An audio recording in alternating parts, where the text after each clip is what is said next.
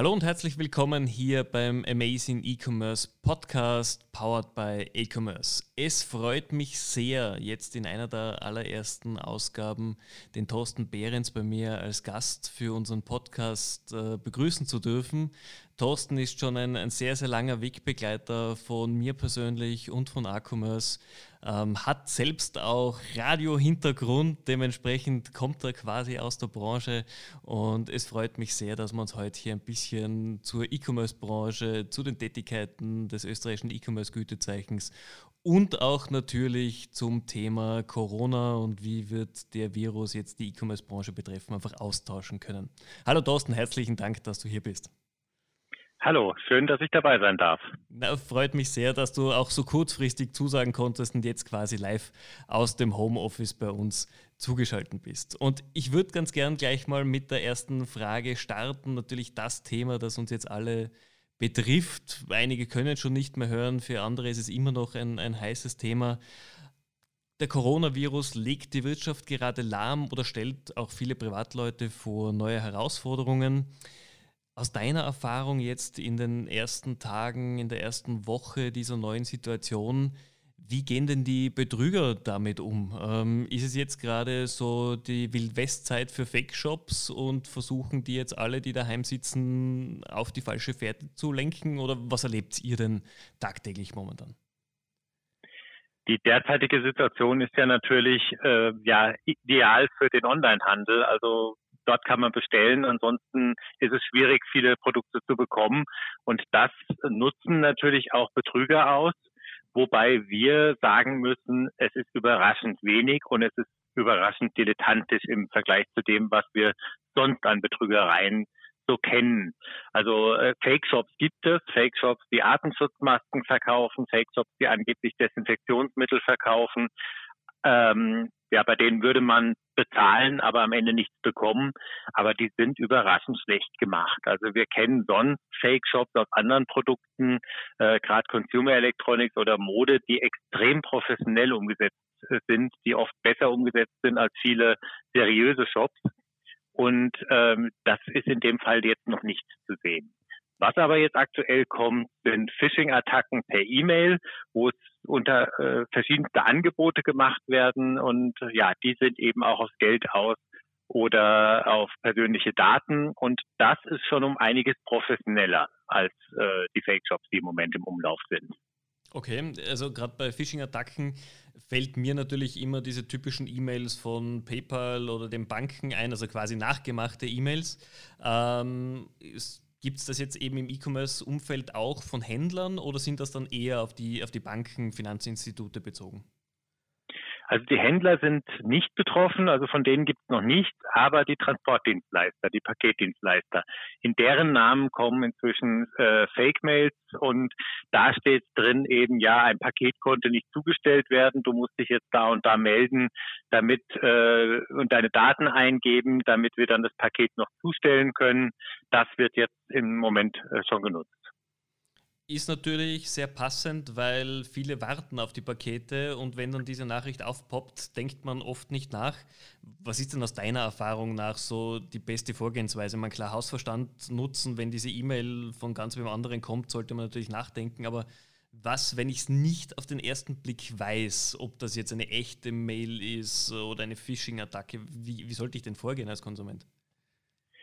Die Mail genauer anschauen, bevor man irgendwas klickt. Also mal die Absenderadresse anschauen, nicht nur der Name, der da steht, äh, sondern wirklich, welche Adresse ist dahinter. Die hat nämlich normalerweise gar nichts mit dem Absender zu tun, der es vorgibt zu sein. Und dann, wenn Links in dieser Mail drin sind, dann verlinken die auf irgendeine seltsame Seite. Also wenn man mal drüber fährt und sich äh, das anzeigen lässt, äh, wo der Link eigentlich hinführt, dann sieht man, das hat auch nichts mit dem Unternehmen zu tun, von dem es eigentlich kommen soll. Das Ganze geht am Computer sehr gut. Am Smartphone ist es etwas schwieriger, äh, aber auch dort kann man sich dann genau die Links anschauen, indem man zum Beispiel kopiert und irgendwo einfügt und schaut, was ist da eigentlich für ein Link hinterlegt. Okay, also man muss eigentlich einfach ein bisschen Hausverstand nutzen, ein bisschen vorsichtig agieren und einfach nicht jeden Link anklicken, der hier vermeintlich vom, vom Zustelldienst zugeschickt wird. Genau, einfach ein bisschen nachdenken, kann das sein und ein bisschen genauer hinschauen und dann kann man gerade Phishing-Attacken sehr schnell entlarven. Sehr gut. Das, das ist doch schon mal ein guter Tipp. Was ich gerne auch im Amazing E-Commerce Podcast machen möchte, ich würde auch ganz gerne einfach mal den, den Mensch äh, hinter der Firma vorstellen. Und äh, du bist auf vielen unserer Veranstaltungen ja schon persönlich präsent, bist von Anfang an immer mit dabei gewesen. Aber ich würde einfach gern für diejenigen äh, hinter, den, hinter den Radiogeräten oder vor dem Computer, die uns jetzt zuhören, einfach mal, was was treibt dich an? Was ist dein, deine Motivation in der E-Commerce-Branche? Einfach, dass du den Unternehmen hilfst. Was sind so die Themen, die dich motivieren, ähm, tagtäglich dein, dein Bestes zu geben? Also was mich ganz besonders motiviert, äh, ist eigentlich das gute Zusammenspiel zwischen den Händlern und den Konsumenten. Also wie kann das funktionieren, dass beide am Ende zufrieden sind? Das ist das, was mich beim Gütezeichen vorantreibt. Das ist aber auch das, was mich bei der Watchlist Internet vorantreibt. Ähm, zu schauen, es soll E-Commerce einfach funktionieren. Es soll E-Commerce ein positives Gefühl für beide Seiten sein. Und äh, daran versuche ich zu arbeiten. Das machst du, glaube ich, auch sehr, sehr gut, soweit ich das einschätzen kann, beziehungsweise soweit ich dich natürlich kennengelernt habe, weil du treibst ja das, das Thema sehr gut in der Branche voran. Es wird immer wichtiger, dass man sich als Unternehmen auch zertifizieren lässt. Wie, wie schaut denn jetzt mal mit Zahlen hinterlegt deine Erfahrung aus? Wie ist die Akzeptanz von Gütezeichen, natürlich speziell auf das österreichische E-Commerce-Gütezeichen bezogen, äh, bei Händlern aus? Äh, haben schon 100% der österreichischen Händler ein Gütezeichen? Und wie sieht das im Vergleich zu den Konsumenten aus? Schauen die österreichischen Konsumenten schon auf ein, ein Gütezeichen? Also das Gütezeichen haben knapp 300 Anbieter. Das ist natürlich bei weitem nicht das, was es an Online-Shops in Österreich gibt. Aber ein Gütezeichen ist natürlich auch ein gewisser Aufwand. Das ist ein gewisser Schritt, den man gehen muss. Ähm, den man machen muss. Aber dafür bekommt man viel Unterstützung, gerade in rechtlichen Fragen, aber auch in Fragen des Kundenservice, ähm, ja, wo man viel Unterstützung bekommt, dass man es besser macht, dass man eben auch am Ende besser bei den Konsumenten ankommt. Auf Konsumentenseite ist es so, es gibt jetzt eine ziemlich neue Studie von Splendid Research für Deutschland. Da sagen ähm, 20 Prozent, dass sie bei vergleichbaren Online-Shops einen äh, Shop mit einem Online-Gütesiegel ähm, vorziehen. Und 44 Prozent sagen sogar, dass sie auch ähm, bereit sind, geringfügig höhere Preise in Kauf zu nehmen, wenn der Shop ein Gütesiegel hat. Für Österreich können wir da sagen, da haben wir mal vor 2018 eine Befragung gemacht. Da sind 22 Prozent, die nur in Shops, die zertifiziert sind, einkaufen und 75 Prozent sagen, dass ihnen eine Zertifizierung wichtig ist.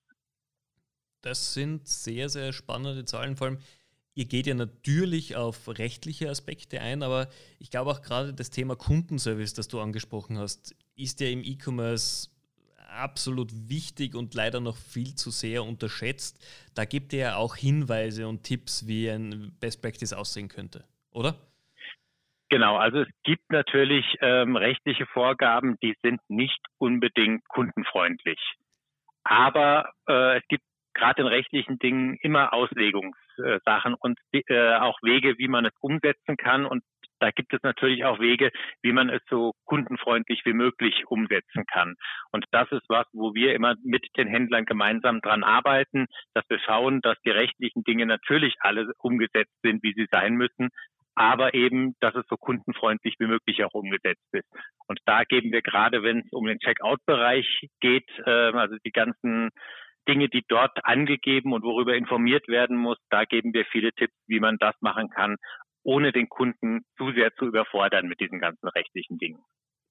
Das ist ein sehr, sehr wichtiger Punkt, weil es kommen ja viele Informationen im, im Einkaufsprozess äh, auf den Kunden zu und man sollte es ja so nach dem Motto halten, so, so wenig wie möglich, aber so viel wie nötig. Und man muss damit natürlich jetzt auch den rechtlichen Anforderungen jetzt mal in Österreich äh, entsprechen.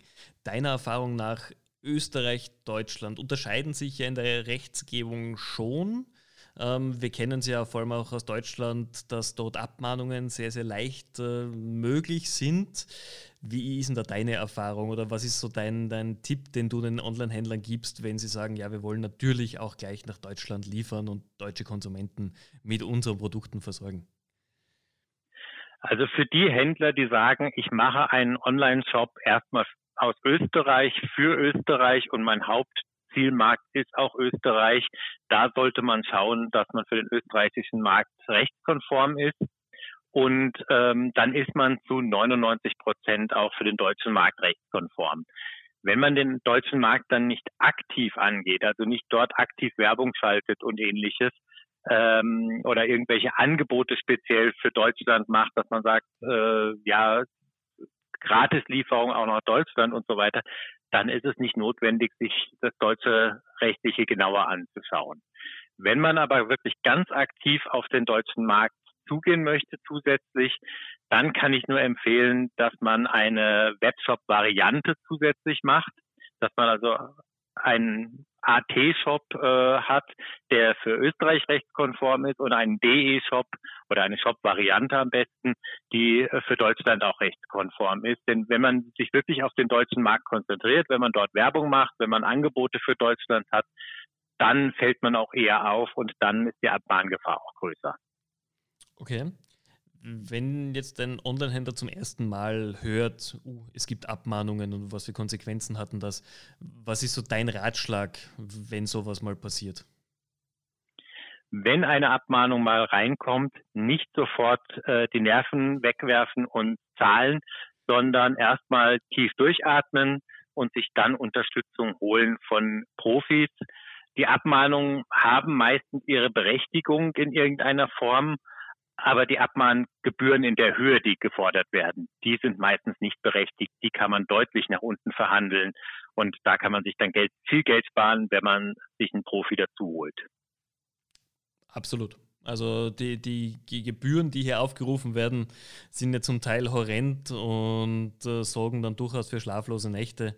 Aber du sagst auch, mal lieber Ruhe bewahren, lieber einen Tag länger warten mit einer Antwort und einfach einen Experten konsultieren. Genau, also man muss nicht sofort reagieren. Die Fristen sind zwar oft sehr kurz gesetzt, aber die Fristen sind lang genug, dass man sich auch damit beschäftigen kann, dass man sich ein bisschen genauer anschauen kann und genau überlegen kann, was schreibt man zurück, äh, eben mit einem Profi zusammen. Und dann gibt es oft auch Unterlassungserklärungen. Wenn man die unterschreiben würde, dürfte man eventuell danach überhaupt keinen Online-Shop mehr betreiben. Also auch da muss man genau auf die Formulierungen achten, was steht in so einer Unterlassungserklärung drin und dass wirklich am Ende nur das eingeschränkt wird, dass man das nur sagt, das unterlasse ich in Zukunft, wo es eigentlich in diesem Fall drum geht und alles andere darf da nicht drinstehen. Okay. Kann man sich bei Fragen zu solchen Themen oder bei Fragen, an wen kann ich mich denn wenden, direkt an euch wenden? Wüsstet ihr auch die Experten, beziehungsweise könnt ihr da selber weiterhelfen? Also man kann sich gerne an uns wenden. Äh, direkt weiterhelfen können wir in den meisten Fällen nicht, aber wir können zumindest vermitteln, an wen man sich wenden kann, wer einen da unterstützen kann. Wunderbar. Also ihr werdet da auf jeden Fall eine, eine gute erste Anlaufstelle für Händler, die, die gerade in Panik sind. Ja, genau. Und bevor es dahin kommt, also ein Shop von uns wurde zumindest, der von uns zertifiziert ist, wurde zumindest unseres Wissens bisher noch nicht abgemahnt. Das sind auf jeden Fall gute Neuigkeiten. Sehr gut. Ähm, was für mich noch ein, ein ganz spannendes Thema ist, weil ein Gütezeichen natürlich ein extrem wichtiger Touchpoint für den Kunden ist. Wir haben davor schon gesprochen, es ist sehr viel mit vertrauenserweckend bei Konsumenten. Jetzt gehen Gütezeichen oft Hand in Hand natürlich auch mit Kunden, Händler oder Produktbewertungen. Warum habt ihr als österreichisches E-Commerce-Gütezeichen das noch nicht im Programm? Ist angedacht, dass diese Dienstleistung dazukommt oder wie stehst denn du diesem Thema Bewertungen gegenüber? Also Bewertungen sind was ganz Wichtiges. Äh, Konsumenten achten drauf, schauen sich das an. Ähm, und wenn man selbst nicht äh, aktiv in einem Bewertungssystem irgendwo drin ist und das den Kunden auch anbietet, dann werden die woanders Wege finden, um einen zu bewerten, die man vielleicht nicht mitbekommt, wo man nicht reagieren kann. Deswegen sollte man als Händler unbedingt auch Bewertungen anbieten. und auch darauf reagieren, die moderieren und schauen, ähm, eben auch motivieren dazu, dass auch die, die ein positives äh, Erlebnis mit dem Shop hatten, was schreiben. Ähm, ja, und dann hat man nämlich auch die Chance, dass da ein gutes gemischtes Bild drin ist, dass viele positive Bewertungen drin sind. Und wenn schlechte Bewertungen drin sind, kann man die moderieren. Und äh, ja, dann sehen die anderen Konsumenten, die sich den Shop anschauen, okay, der kümmert sich drum, wenn es Probleme gibt, aber im Großen und Ganzen passt eh. Das Problem bei Bewertungen ist immer, äh, da gibt es auch Fake-Bewertungen. Da gibt es Bewertungen, die einfach nicht der Realität entsprechen und das ist nicht in den Griff zu bekommen. Und deswegen haben wir gesagt, als Gütezeichen, was Seriosität und Vertrauen ausdrücken soll, es passt nicht unser, unter unser Dach, dass wir das auch mit anbieten. Das würde einfach zu diesem Anspruch, den wir als Gütezeichen haben, nicht passen. Deswegen haben wir Partner, mit denen wir zusammenarbeiten in dem Bereich und wir empfehlen jedem Shop auch ein Bewertungssystem mit reinzunehmen, aber halt unabhängig von einem Gütezeichen. Okay, aber ihr weist natürlich auch darauf hin, dass Bewertungen jetzt eben ein, ein, eigentlich ein Dialog sind auch mit dem Kunden, weil wir erleben leider sehr, sehr oft, dass viele Händler sagen, nein, wir wollen ja nicht oder wir wollen ja nur die positiven Bewertungen, aber wenn mal was schief geht, soll der Kunde bitte ruhig sein, wo wir dann immer sagen, aber genau das ist doch deine Möglichkeit als Händler oder Unternehmen mit dem Kunden, der unzufrieden ist, in Kontakt zu treten und seine Unzufriedenheit in ein gutes Erlebnis umzudrehen, wenn man sich genau helfen kann damit. Und wie du richtig sagst, es finden ja Konsumenten überall einen Weg, jemanden zu bewerten, egal ob auf Google, Facebook oder sonst wo. Also irgendwo jemand, der angepisst ist, wird immer einen Weg finden, seine schlechte Meinung oder seine schlechte Erfahrung kundzutun. Genau, also gerade ähm, Kunden, die unzufrieden sind, die werden einen Weg finden, das rauszulassen. Und das bekommt man, wenn es irgendwo passiert im Internet, als Händler nicht mit und kann nicht darauf reagieren. Positive Bewertungen gibt es eigentlich von der Kundenseite aus äh, selbst motiviert selten. Die muss man dazu motivieren in irgendeiner Form, ähm, dass sie auch eine Bewertung abgeben, ihre positive Bewertung abgeben. Naja, und wenn man das beides auf einer Plattform zusammenbringt, eine Plattform, auf der man wirklich selbst auch aktiv ist, dann äh, hat man natürlich die positiven Bewertungen bei sich. Die negativen Bewertungen sind aber auch dort, wo man sie sieht. Und man kann dann darauf reagieren und ähm, es zu einem positiven Ergebnis werden lassen. Okay. Wie ist denn deine Erfahrung oder was sagen denn eure Zahlen? Gibt es einen Unterschied, ob die Käuferschicht männlich, weiblich oder jünger, älter ist? Kann man sagen, welche, welche Einkaufsgruppe eher bewertet oder ist es einfach über alle Gruppen gleich? Also ich würde sagen, es ist abhängig von, von dem Produkt, von der Produktgruppe mhm. ähm, und auch abhängig davon, ähm, was für ein Shop es ist. Also ähm, ich weiß, gerade in der ähm, Hotellerie äh, oder im Reisebereich, ähm, da sind auch sehr viel Ältere, die bewerten. Äh, wenn ich mir das aber so anschaue im Produktbereich, also gerade wenn Produktbewertungen sind, da sehe ich je nachdem, also an wen richtet sich das Produkt, das Ganze sehr unterschiedlich. Okay. Ja, also natürlich aus dem Travel- und, und Hotelleriebereich ist man es gewohnt, weil natürlich Booking.com oder ähnliche das, das sehr forcieren, dass man seine Meinung abgibt. Und ähnlich macht sie natürlich auch Amazon für seinen Marktplatz. Äh, es, es, ist natürlich immer auch das Thema, wie, wie, wie, du ja schon davor gesagt hast, wie motiviere ich auch den Konsumenten dann tatsächlich seine Meinung abzugeben und nicht nur drei, vier, fünf Sterne in, in ein Bewertungstool einzutragen. Genau, also in dem Bereich kann man natürlich in der Tourismusbranche, die da schon ein ganzes Stück weiter ist oder das schon eine ganze Zeit länger macht, kann man sich einiges auch abschauen. Wie machen die das?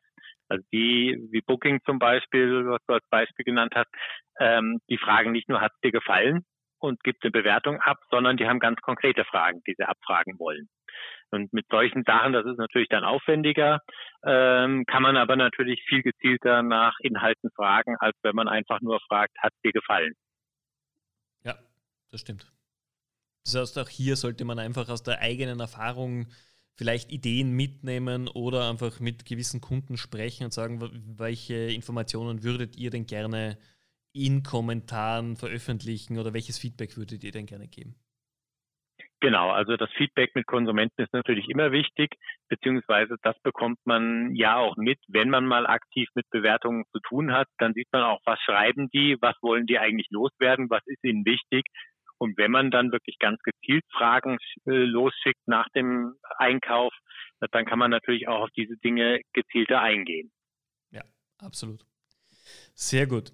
Meine nächste Frage betrifft jetzt nochmals die, die aktuelle Situation in Österreich. Ähm, die E-Commerce-Branche in den letzten Jahren hat sich extrem gut entwickelt. Immer mehr Unternehmen, egal ob reine Händler oder Markenunternehmen, haben erkannt, dass E-Commerce wahnsinnig wichtig ist, um die Konsumenten dort zu erreichen, wo sie einfach gerade sind.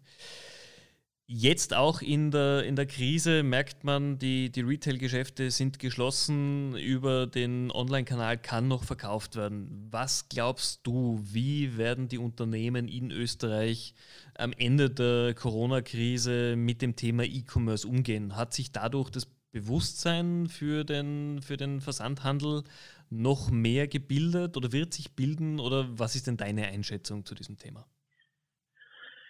Also ich denke, es wird bewusster, dass es das gibt. Ähm, wir sehen aber auch jetzt, denke ich, schon zu Beginn eigentlich äh, des Ganzen, wo die Geschäfte jetzt gerade erst geschlossen sind, dass es im Moment noch große Grenzen gibt. Das ist nämlich die Logistik. Also die Lieferzeiten werden schon deutlich länger.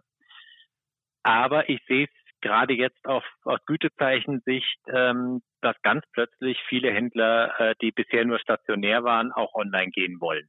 Also die haben jetzt natürlich überhaupt kein Geschäft mehr, die haben jetzt Zeit und die sagen, wir wollen so schnell wie möglich was aufsetzen, damit wir auch online verkaufen können.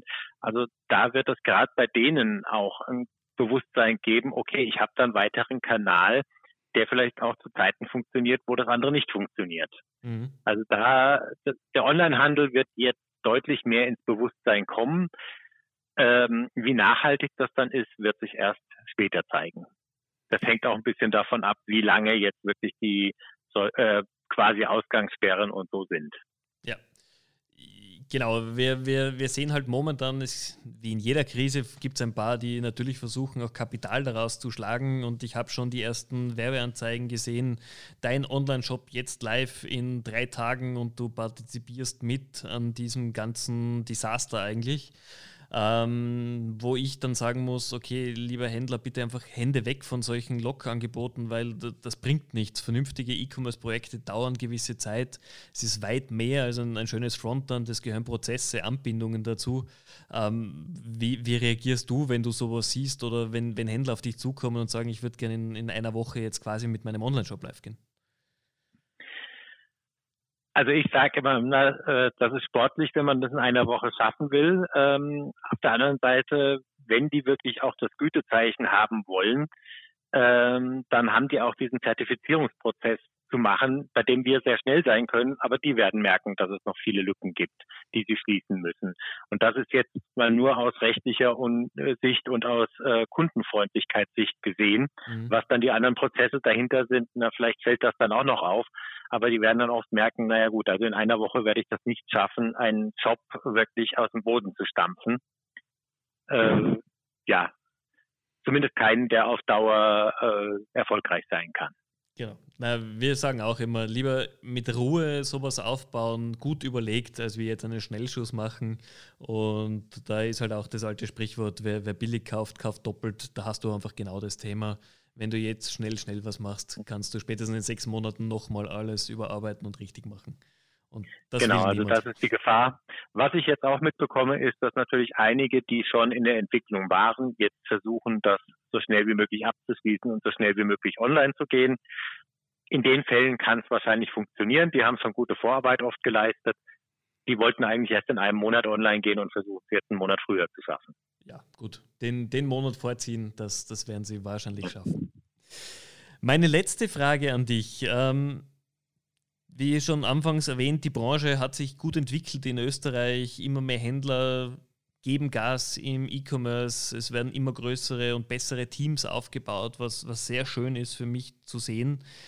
Was fehlt dir noch persönlich als Privatperson in der E-Commerce-Branche in Österreich? Gibt es da irgendwas, wo du sagst, hey, das fehlt mir noch, das habe ich mal in einem anderen Land gesehen oder irgendwo mal angedacht gesehen, was noch nicht umgesetzt wurde? Also was mir im Moment erstmal noch fehlt, das ist eigentlich was, was man als Basics erwarten sollte. Das ist nämlich ähm, ja wirklich das sehr kundenorientierte, sehr kundenorientierte Zustellung. Also die letzte Meile ist immer das allergrößte Problem. Auch also ich kaufe relativ viel online natürlich durch meinen Job, teste vieles aus und sehe, naja, dass die Ware dann wirklich bei mir ankommt und ich sie nicht irgendwo holen könnte, äh, muss, wo ich, äh, wo ich drei Shops dazwischen hätte, wo ich auch stationär einkaufen kann. Ähm, das funktioniert noch nicht. Also da gibt es noch ganz, ganz große Probleme. Zum Beispiel, äh, dass ein Shop anbietet, du kannst dir den Versanddienstleister aussuchen. Oder eben, dass man auch anbietet, du kannst ähm, mit der Sendungsverfolgung und dann entscheiden, wo soll das Ganze hingeliefert werden. Äh, das wird noch viel zu selten angeboten. Und das ist das, was im Grunde am Ende im Kopf bei den Konsumenten bleibt, dass wie die Bestellung funktioniert hat im Shop, was es dort alles für Tools gab, die ähm, die Auswahl unterstützt haben, das ist eigentlich schon vergessen in dem Moment, wo man sich darüber ärgert, dass das Paket nicht so ankommt, wie man sich äh, gewünscht hätte. Stimmt, das wäre auf jeden Fall ein, ein guter Lösungsansatz. Wären Paketboxen, die offen für alle Dienstleister, Zustelldienstleister sind, für dich spannend? Ja, das wäre auf jeden Fall spannend. Also Paketboxen, äh, die nicht nur von einem Anbieter angefahren werden können, sondern die für alle offen sind und die eben auch dort sind, wo man gut hinkommt. Also natürlich von aus Versanddienstleister-Sicht ist es äh, so, dass solche Paketboxen auch viel Geld kosten, ähm, dass die Wartung auch aufwendig ist, zumindest wenn die Wind und Wetter ausgesetzt sind. Und äh, ja, man will die möglichst auch natürlich äh, exklusiv für sich haben, damit man die Kunden auch möglichst an sich bindet. Aber das ist nicht kundenfreundlich gedacht. Also da wäre es gut, wenn jeder irgendwie um die Ecke eine Möglichkeit hätte, wo er so einfach wie möglich an sein Paket kommen kann. Ja. Ja, absolut. Also da, da bin ich ganz bei dir. Das wird sich wahrscheinlich aus Eigeninteresse von großen Versanddienstleistern nicht durchsetzen, aber es wäre natürlich eine sehr, sehr schöne Möglichkeit, um dem Konsumenten auch die letzte Meile noch angenehmer zu gestalten. Also bei mir ist halt auch immer das Problem, ich bin tagsüber natürlich normalerweise nicht zu Hause jetzt natürlich eine Ausnahme im Homeoffice. Ähm, da kann ich das Paket nicht entgegennehmen. Das heißt, ja, es wird irgendwo abgegeben. Teilweise hatte ich schon, ich hätte eine Dreiviertelstunde durch Wien fahren müssen, um an mein Paket zu kommen.